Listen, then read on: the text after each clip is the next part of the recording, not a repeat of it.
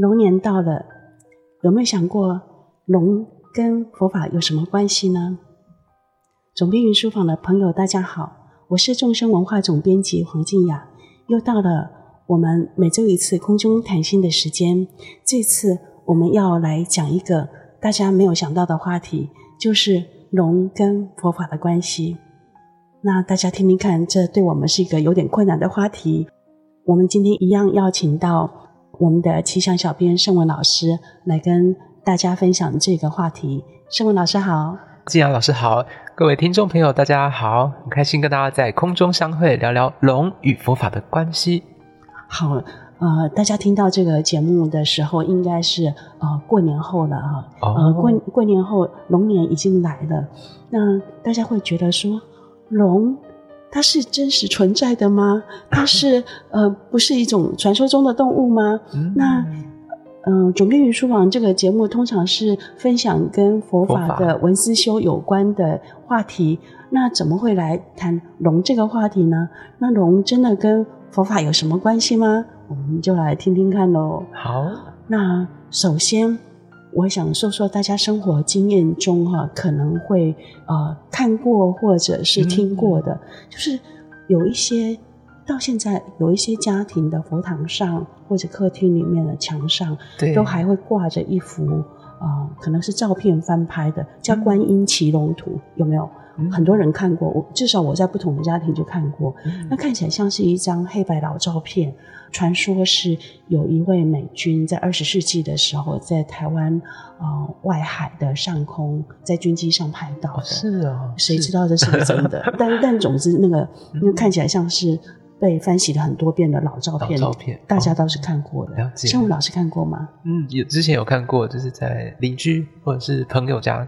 都会摆放这样的观音菩萨的佛像，这样子啊，就是观音骑龙图嘛，嗯、就是看起来有一个我们很熟悉的观音菩萨的形象，嗯、呃，就是白衣观音，然后呃站得很笔直的站在一条龙的头上这样子。那大家会想说，这是真的吗？哎，有没有人想过这个问题？还是大家觉得没礼貌？当然是真的。那我在想。如果这件事发生在今天，大家一定说是假的嘛？那一定觉得这是 P 图 P 来的，我 Photoshop 或者电脑制图把它把它做出来的这样。嗯、但是那是一个二十世纪哈，在 P 图技术完全没有发展的时代哈。对，对，所以我们也不确定那是怎么样。怎么样拍到的？我们就天时地利人和，然后相机咔嚓，刚好有这个，刚好还还被一个老外拍到。对，但是我我们今天的重点不在于去判断那张古老的黑白照片到底是真的假的，嗯嗯、而是我们在龙年的一开始哈，要谈佛法跟龙的关系哈，就从这里切入，从大家生活经验里面可能会有的佛法跟龙的连结，刚好可能是这张照片。就是观音菩萨骑在龙上面。哦、那我想，我们不去判断这张照片的真假，我们想从这张照片得到一个提醒，就是慈悲是有力量的。如果观音菩萨它是慈悲的象征，龙是力量的象征的话，那观音骑龙这张老照片，它的象征或提醒就是要记得慈悲是有力量的，嗯、要让慈悲成为一种力量。那这可能就是观音骑龙这张这张老照片或这个法照它的提醒哦。那当我们能够把慈悲是有力量的，让慈悲产生力量，这个提醒放在心上，它就是真的。不管那张照片是不是真的，真的它对我们的心上的提醒的意义就是真的。哦，嗯，哇，谢谢静雅老师的分享，我觉得这样很棒哎，就是。以前看到观音菩萨的像，只会想说跟他求什么，现在反而是一种提醒。我觉得，嗯，帮助自己有觉知到这一块很好。对，让心里的慈悲力量具能够觉醒，能够让心里的慈悲是有力量的。我想，这就是在五年一开始，当我们想起记忆中，不管在朋友或邻居家里看到的那幅观音骑龙图，我们不。也就不用花力气去判断它的真伪了。我们重点是收到它的提醒。那我们接着来说说龙哈，龙这个我们不晓得怎么说它。呃，在很多啊、呃，学佛的朋友都会听说过，正法道场或正法修行人会有龙天护法，对对，龙天护法，呃、没错，龙天护法的护持，嗯、因为你修持的正量，你的正能量就能够招感呃这些龙天护法来守护你。好，龙天护法有个龙字吧？那 那因为佛法里面哈。嗯，在经文里面都说有龙天护法，于是我们就不好意思说没有这种生物存在，而且显然这跟那个恐龙又是不一样的的族类。恐龙看起来就是那呃两万年前身形非常巨大，最后因为那个冰河期来临，嗯，被因为饥饿而死的那些巨大的生物，显然是不一样的东西。不一样。我这个佛法里面说的龙天护法又指的是什么呢？嗯、它是。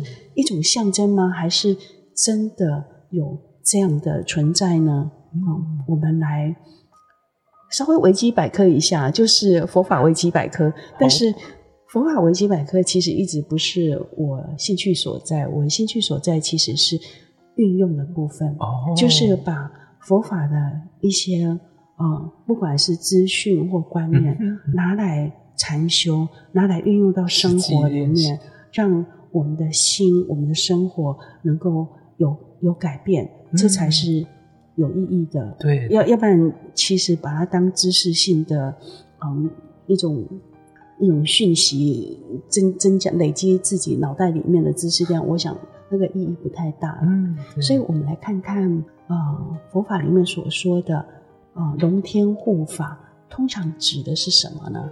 如果以啊。呃大家都听过佛法里面有六道的观念吧？有，啊嗯，轮回里面有六道众生嘛，哈。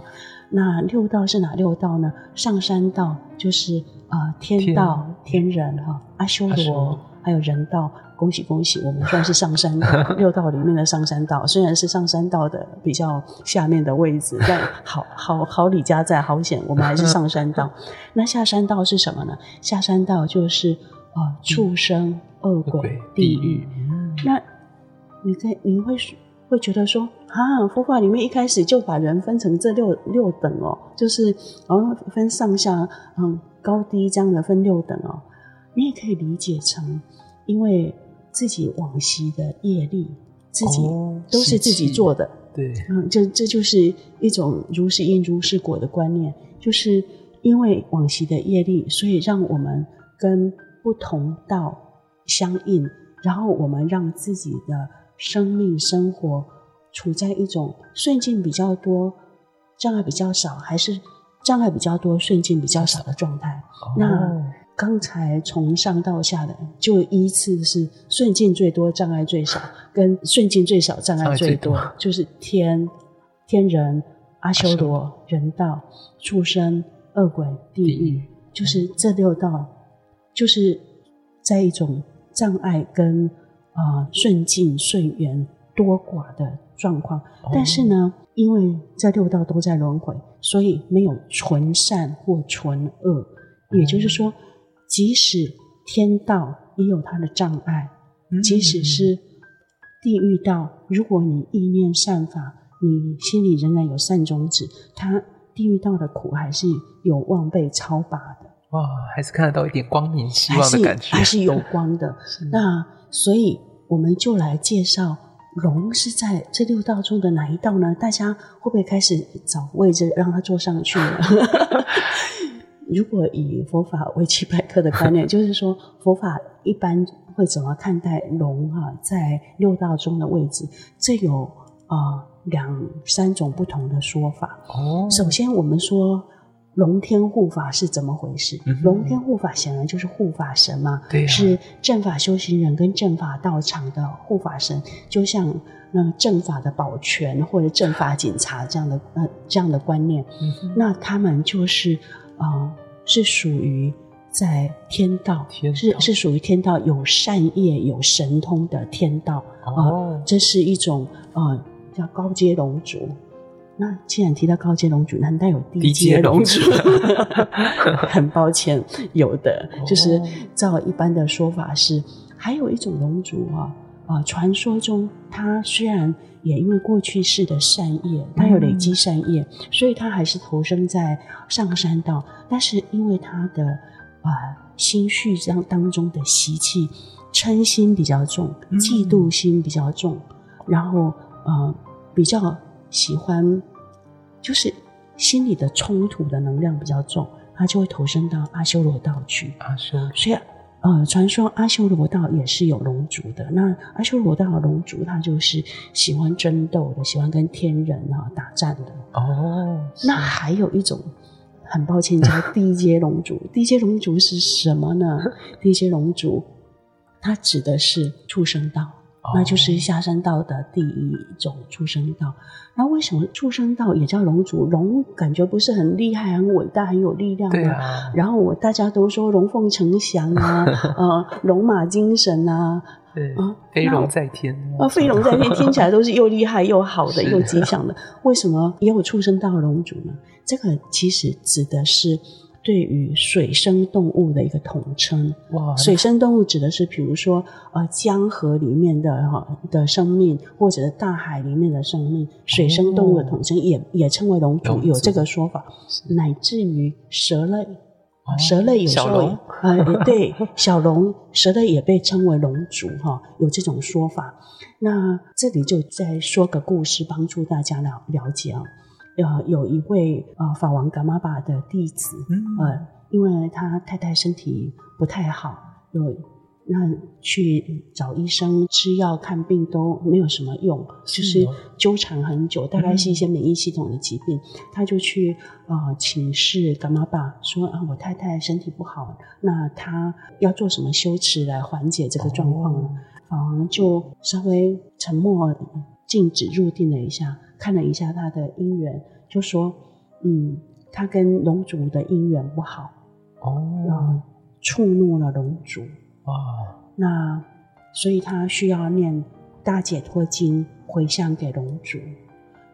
讲到这里，大家一定觉得说：哇，这整件事听起来很天方夜谭，很玄妙，很玄妙，就觉得说啊，好会触怒龙族哦，那还要念经回向给他们了。嗯。”这件事情以上的都叫文言文，白话文是说他太爱吃海鲜了。哇，很抱歉，我忽然说了白话文。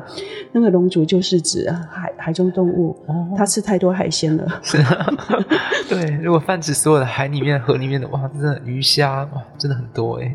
对，那那他特别爱吃海鲜那。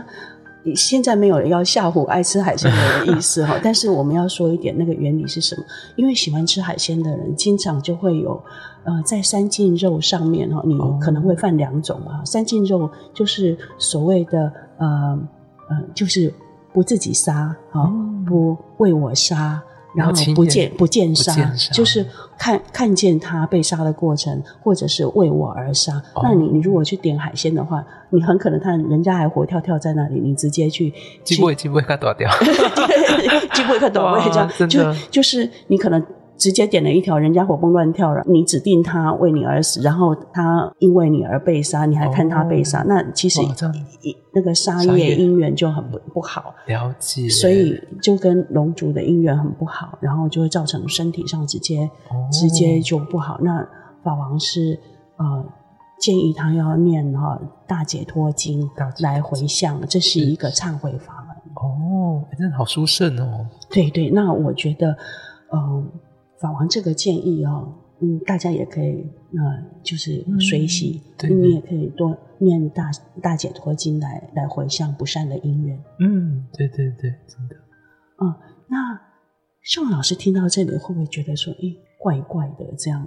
还是觉得啊，真好，原来触怒龙族还有 还有解套的方法。对，因为我自己以前有遇过类似的哦，真的，就是我以前念大学的时候，身体。一般都蛮健康，然后突然到到是大三还是大四那一年，然后身体开始莫名其妙荨麻疹，嗯，然后看中医西医都没有用，嗯，然后后来是朋友介绍之后，到一个一位老师啦，他感觉就是在家居士，但是他就劝人吃素，然后好像有一些小小神通能够看得到，或者说跟我们的冤亲债主沟通，嗯，对，然后在那过程他就跟我说，哦，我奶事啊，然后反正对自己的妹妹还是什么的，反正就冤亲债主不好。然后他就要求我要念《金刚经》跟那个关圣帝君的大解冤经、解冤经，对，嗯，然后念一年哦，然后都要回向，嗯，然后很神奇的，我以前就是荨麻疹会痒到，就像蚂蚁爬满全身，然后很神奇的是，以前都要每天吃一颗抗组织胺才不会痒，嗯、然后随着每天这样念经回向、念经回向，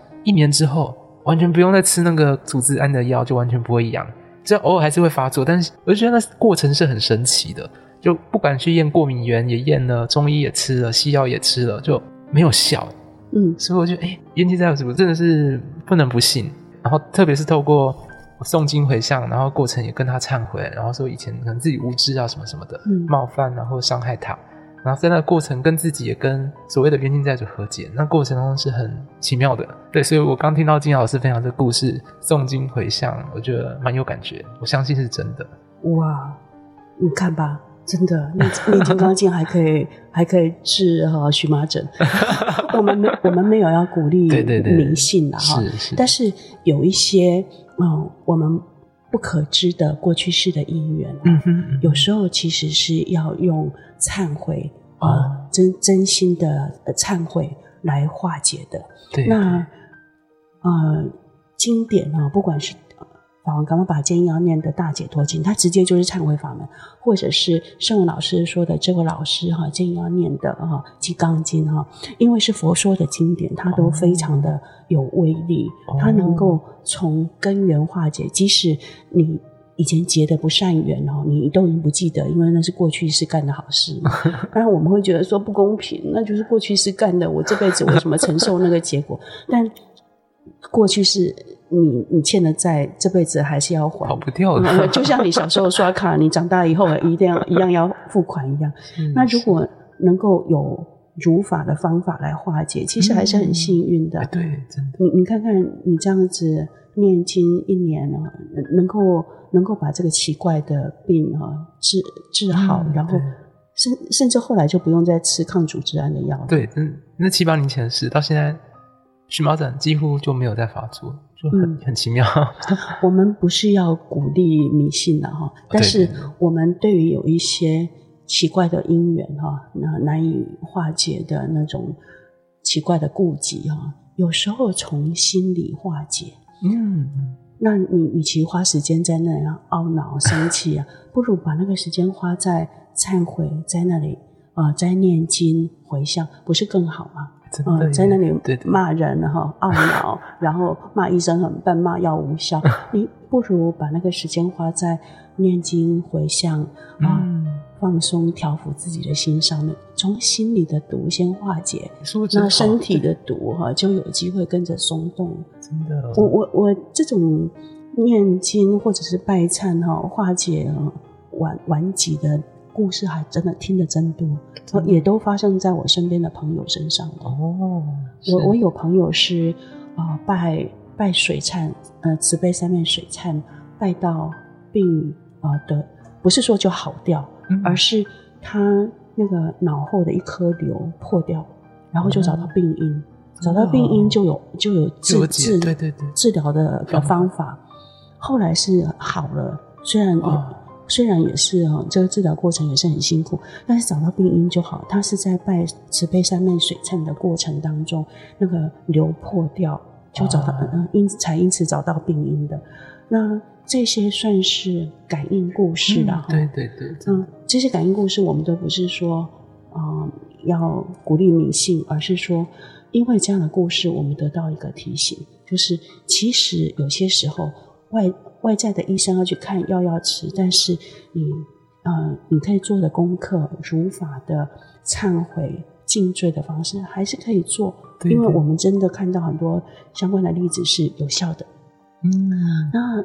再说到啊，龙哈龙 龙族哈龙跟哈佛法的关系，除了有有一个有个说法，朋友们不晓得听过没有？叫龙龙女哈啊龙女八岁成道，这个是哈这个是佛经里面直接讲的故事哈啊。嗯《法华经》里面哈提到龙女哈，她是女生成佛啊，而且是小朋友的时候啊，小朋友的时候就就成道的。嗯，那除了这个之外，我今天最后想要提到的是另外一位啊。呃名号当中有龙的祖师叫龙树菩萨哦，超有名的。呃，对，龙树菩萨超有名。如果是第一次听到这个名字的朋友，龙树菩萨是龙凤的龙嘛？哈、嗯，树树木的树。那龙树菩萨他是一位印度的祖师，那他在藏传佛教是大大有名。为什么？他是呃中观的祖师。那整个中观呃整个。藏传佛教里面，除了密续以外，在啊显圣的法里面，中观是非常重要的。哦，嗯，金老师，请问一下，中观的“中”是怎么写？中间的“中”，哦、中间的“中”。嗯，观呃观照的观“观”，嗯，观观想的“观”。那中观的意思不是说你凡事要站中间的意思，而是说没有两边，哪来中间？哦，就是。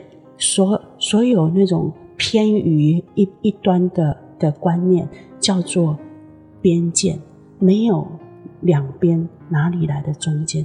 所以中观的意思，并不是叫你哈呃选中间站，呃中间路线这样，中间选民不是这个意思，哦、而是要超越一切的边界。那我们今天是因为龙跟佛法的关系，关系所以特别提到龙树菩萨啊，嗯、那。龙树菩萨他的中观一般来讲，他也比较甚深。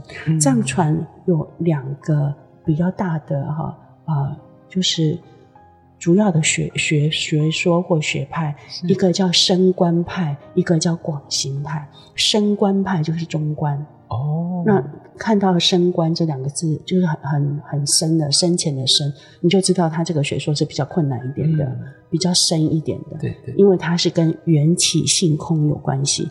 那听到缘起性空，很多人会不会觉得说救救命，听起来就很难？但我们偶尔会要学一点比较困难的东西，然后因为困难的东西对。智商有益，对于我们学学习一些比较甚深的呃生命原理是比较有益。那广行呢？广行指的是唯识哦。那也就是说，在藏地最重要的两个学派，大概就是唯识跟中观。哦、那这个是指的是显圣的部分。那相相对于显圣哈，就是指的是密续，密续就是一些本尊修法。哦、那这不是我们今天讨论的重点。对对，我们讲的是啊、呃，在藏地它也是有大乘呃佛法的传统，而且大乘佛法的传统主要就是两个两两个大的支派，一个就是中观，一个是唯识。那中观的祖师就是龙树菩萨，啊龙树菩萨就是龙凤那个龙。那龙树菩萨他的重要性，有人认为他是大乘佛教最重要的论师，最重要的一位祖师。那呃，我们我是主清仁波切的弟子嘛。那主清仁波切曾经有一位呃译者，谁是仁波切全世界弘法的译者啊，嗯、叫阿瑞戈菲尔。阿瑞戈菲尔是，我们都称他为阿阿瑞师兄啊。他是一位。呃，美国哈佛大学法律系的一位高材生，后来遇到主清仁波切以后，就发誓啊，追随仁波切，就学藏文，跟仁波切呃世界各地去弘法，顺便当当呃侍者这样。那后来竹清仁波切开始闭关以后，有一年我们请阿瑞师兄到台湾来哈，为我们上课，等于师兄为我们上课的意思。嗯、那有人就提了一个问题，就是说。如果有一个从来没学过佛的老外啊，对，啊，问你一个问题，说，请你介绍佛法的一个观点给我，一个就好了，不要多，真的一个，我的脑容量不大，我我就只哇只要一个，那你最精华的耶。对，那你会优先推荐什么样的观点？他说，我会介绍龙树菩萨的缘起性空。哦，如果只能推荐一个，他会推荐西方的老外缘起性空的道理。那这是一位。学习藏传的哈佛法学院毕业的学生，嗯、他他做的选择就是，如果只挑一个，他就会介绍龙树菩萨的缘起性性空。那缘起性空，大家知道什么意思吗？一切因缘和合的现象，它都是不真实存在。因缘和合的意思就是说，条件组合而成，的叫叫缘起嘛。嗯、缘起就是一切的事物都是条件组合而成。比如说，你今天喝一杯咖啡，嗯，这一杯咖啡它是有非常多的条件组成的，一定要有某个地方，比如说非洲的咖啡农种下那个咖啡豆啊，然后有适当的阳光、空气、水，想让这个咖啡能够成长。然后当这个咖啡哈晒好了以后，要有一定的物流系统。啊，才能卖到全世界各地，然后再也许卖到你家巷口的那家 Seven，然后你就付出了六十五块，然后你就拿到了一杯咖啡。这个过程当中有非常多维系的因缘组组合而成，只要其中一个因缘改变或者是消失，嗯，这杯咖啡它就不存在了。它，但是即使这杯。因缘条件组合成而送到你手上的这杯咖啡，它也不是永远存在，它是暂时组合而成。哦，那在这个农历一开始的时候，学习嗯龙树菩萨的缘起性空要做什么呢？其实也可以给我们一个提醒，就是要很珍惜所有因缘和合。暂时组合而成的这一切，因为它会消失，所以当它还在的时候，我们要充满了感谢，要很珍惜。真的，保持着正能量去看待身边的一切。对所有的事情，我们觉得再普通哈，嗯、呃，再理所当然的事情，它都是无数的因缘组合而成的。这个就是缘起。嗯，有一天它会消失，这就，就是性空，就是所有。因缘条件组合而成的事物，它最后都会经过成住坏空的过程而消失掉。那这个事情不是让我们好沮丧，而是要让我们对现在能够接触到拥有的东西充满了感谢啊，然后好好受用。当他有一天消失结束的时候，我们充满感谢跟他说：“谢谢你，再见。我们曾经好好的。”待在一起过，好好的享用这个因缘还在的时候的一切。对，就是从同样一件事情当中看到他正向积极把握当下的那个部分，对不对？对呀、啊，我记得以前竹清仁波切跟我们上课的时候，其其实经常在上跟龙树菩萨的中观呃有关的的呃道歌哈，或者是见地。嗯、那像有一首道歌。对我们来讲很有名，但我不晓得朋友们听到就会不会觉得说啊、哦，好困难，听听看哦。我们有些时候需要学一点比较难一点、深一点的东西，对智商有益。好，非常期待。对，对我们的呃心灵的哈呃甚深度有益哈。那叫什么呢？龙树菩萨在中论里面哈有呃说过哈，如梦亦如幻，如甘达婆城。其相生住灭，所说亦如是。那大家会会不会觉得说，救命啊，文言文？其实也很简单，光是第一句话一听就有感，叫做如梦亦如幻。嗯，就是像一场梦，也像幻影一样。如甘达婆城，甘达婆是一种精灵，天空中的精灵之城，就是。它其实不是真的，但是它会显现为为好像真的一样。嗯嗯，其象生住灭，就是世间一切的显象都会有生住灭这样的的历程。嗯，就像你上一趟车，你在上车的时候，你就知道你会在车上待一段时间，然后你一定会下车。下车，这就是生住灭。你要下车的时候，你会很惊讶吗？不会啊，你本来就是会下车啊。那所以要好好享受在车上的历程，嗯、因为你是一定会下车的。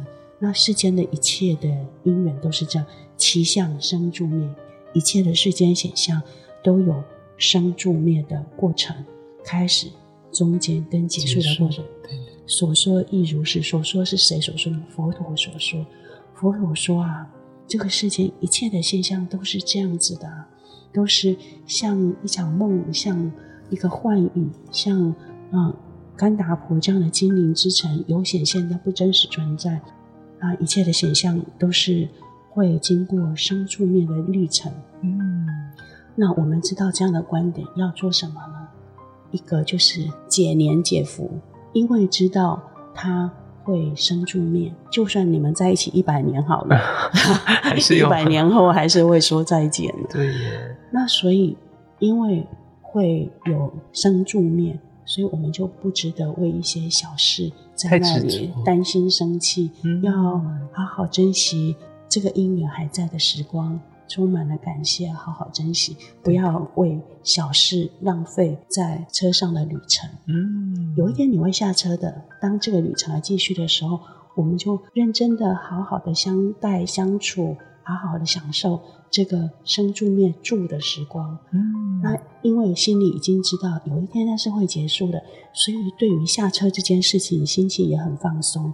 你没有被吓一跳，说啊，我现在要下车。没有，你早就知道你会下车了。哦、对，一种心理建设的。对，心理建设，你你知道你是会下车的。嗯。那因为你好好享受过这个旅程了，所以下车的时候，姻缘结束的时候，不管这个旅程是长是短，你会充满了，因为你曾经珍惜过，所以无憾，没有遗憾的这种心情。对，真的。满足放松，没有遗憾，因为我们曾经珍惜过，当因缘还在的时候的时光。这也许是龙树菩萨在中论里面，在缘起性空的教法里面给我们的提醒。他不是要扫兴，或者是哈一开始就警告我们事情会 over ending，而是因为会 over ending，所以现在请你好好珍惜呀。对啊，嗯，趁着我们身体还很健康，体力还好，赶快去做一些利他的事情，嗯，对自己的身心，对别人的生命都。更有意义的、嗯、更有建设性的事情是。那这样有一天我们稍微老一点，体力没那么好，我们因为自己曾经很珍惜身体这个法宝，做过一些灿烂的好事，我们就没有什么好遗憾的。真的说的好棒，真的 不要带遗憾，然后离开人生这班列车，对不对？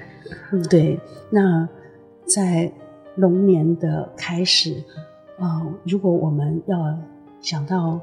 龙跟佛法的关系，可以把龙树菩萨的这个寄送当成是一个祝福嘛？嗯，如梦亦如幻，如干打婆城，其相生住灭，所说亦如是。这是一场梦，愿它是一场美好的梦。在这个梦进行的时候，愿我好好跟因缘和合而相遇的人事物，好好的相处，好好的享用这个旅程。有一天，当这个旅程结束的时候，我是很放松、满足的下车的。那愿愿我们成为自己跟别人的龙天护法，嗯，守护自己的修行，守护别人的修行，守护地球这个我们共同的道场。没有它，我们都会修得很困难，所以不要再破坏环境了。你看，我们我们这个大道场，那。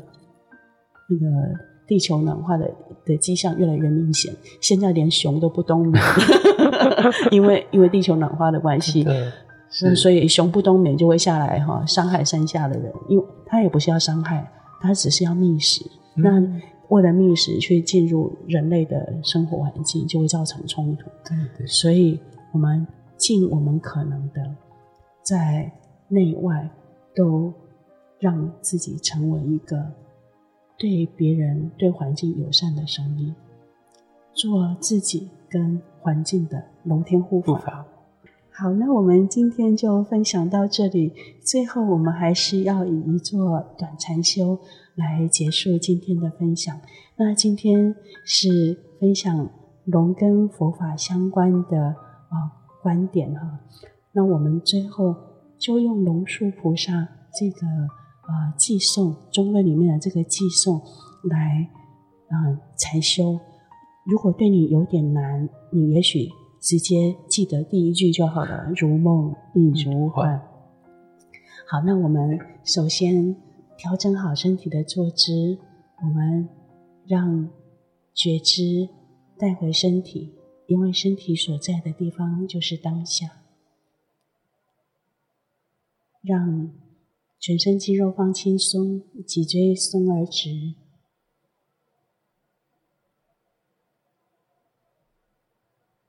我们新年龙年一开始，愿我们提振起内心的力量，让龙所象征的力量在我们心中觉醒，愿我们的慈悲智慧是有力量的。接着，我们要依龙树菩萨的中观的这个偈颂来做观修。如梦亦如幻，如干达婆城，其相生住灭，所说亦如是。佛陀说，世间的一切显象啊，就像一场梦，就像一个幻影，就像是甘达婆。那精灵之城，都是有清楚的显现，但没有真实的存在。一切世间显象，都有生住灭的旅程。我了解，我珍惜，因缘条件还在的时候，我受用，我也。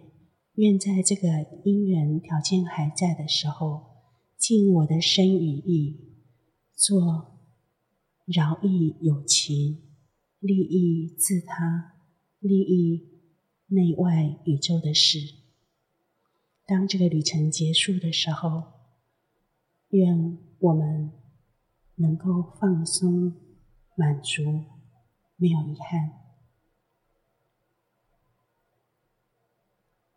如梦亦如幻，如干达婆城，其相生住灭，所说亦如是。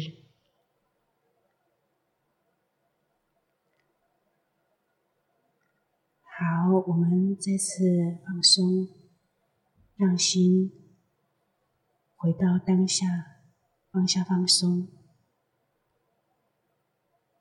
在无所缘中休息片刻。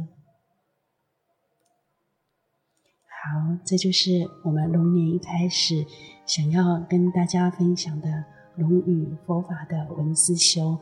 如果龙树菩萨的缘起性空对你有点难，也许你可以简单的记得，愿我们提振起心中的力量，让心中的悲智的龙苏醒。让自己的心有力量，像龙一样。嗯，好，那我们下个礼拜再做其他主题的分享。